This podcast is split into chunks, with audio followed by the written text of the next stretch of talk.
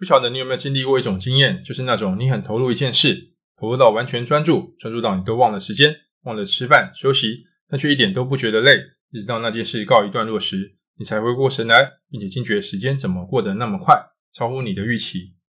那种状态叫做心流 （flow），也叫做神驰或画境 （zone）。zone 也被翻译成领域，例如黑子的篮球里就有提到，那种状态很奇妙，也让人回味无穷。但是每当我们想刻意进入那样的状态时，却发现往往都会失败。这是为什么呢？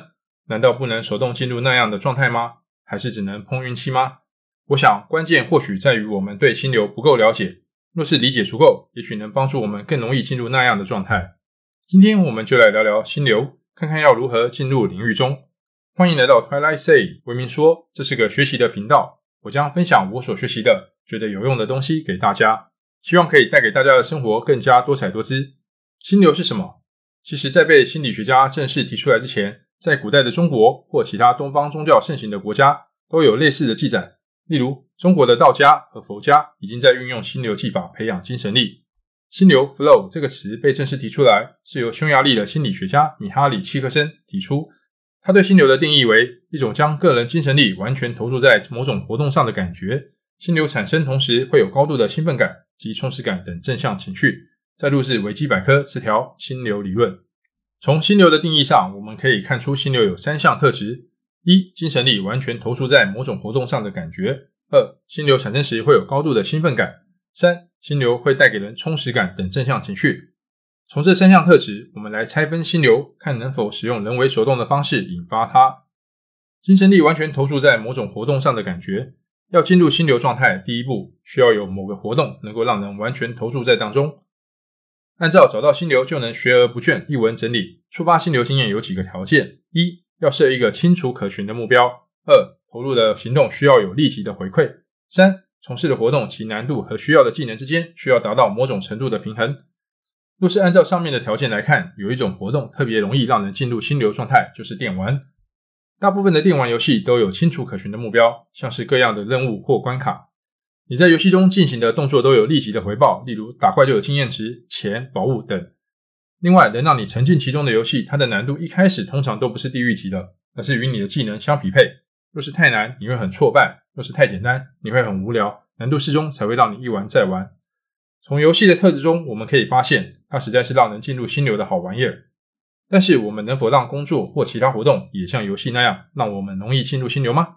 答案是肯定的。不晓得大家有没有看过网上介绍谷歌或微软的办公环境，特别是谷歌，它是间需要大量创意来支撑的企业，因此它的工作环境不能像工厂那样单调、制式、标准化。相反的，谷歌需要提供如游戏般的工作环境，才能激发工作人员产出大量的创意，并且乐在其中。简单来说，就是协助谷歌的工作人员能顺利进入心流状态。这时候有人就会问了，又不是每个人都有机会进到像谷歌那样的公司工作，难道我们就没机会在工作上体验心流了吗？不是的，我们其实可以在从事的工作上自己创造心流产生的条件。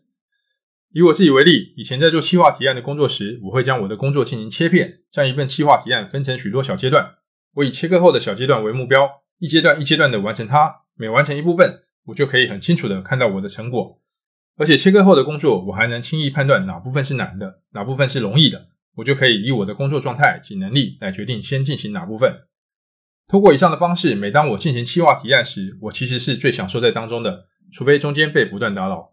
因此，我也会在进行最需要专注的部分时，先知会其他可能干扰我的同事，请他们先不要打扰我。而完成每份提案后，我有时会在加码，奖励自己，用我爱喝的可乐犒赏一下。当然，若是一份提案的时间急迫性及难度超过我的能耐太多，我就难以以心流状态去完成它。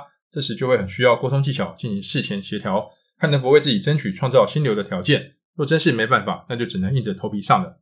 心流产生时会有高度的兴奋感。知道了触发心流状态的基本条件后，我们再深入了解一下心流状态时的特征。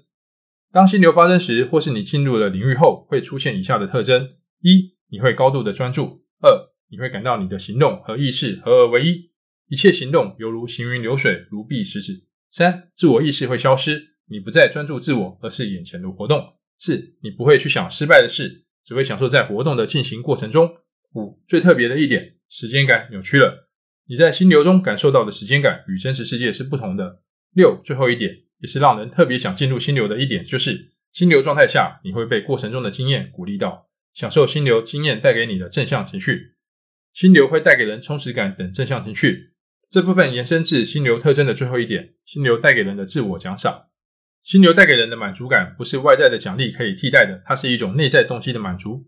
主因是在心流状态下，你面对的活动是具有一定挑战性的，且这个挑战带给你的困难是你的能力可以克服的，是与你的能力匹配的。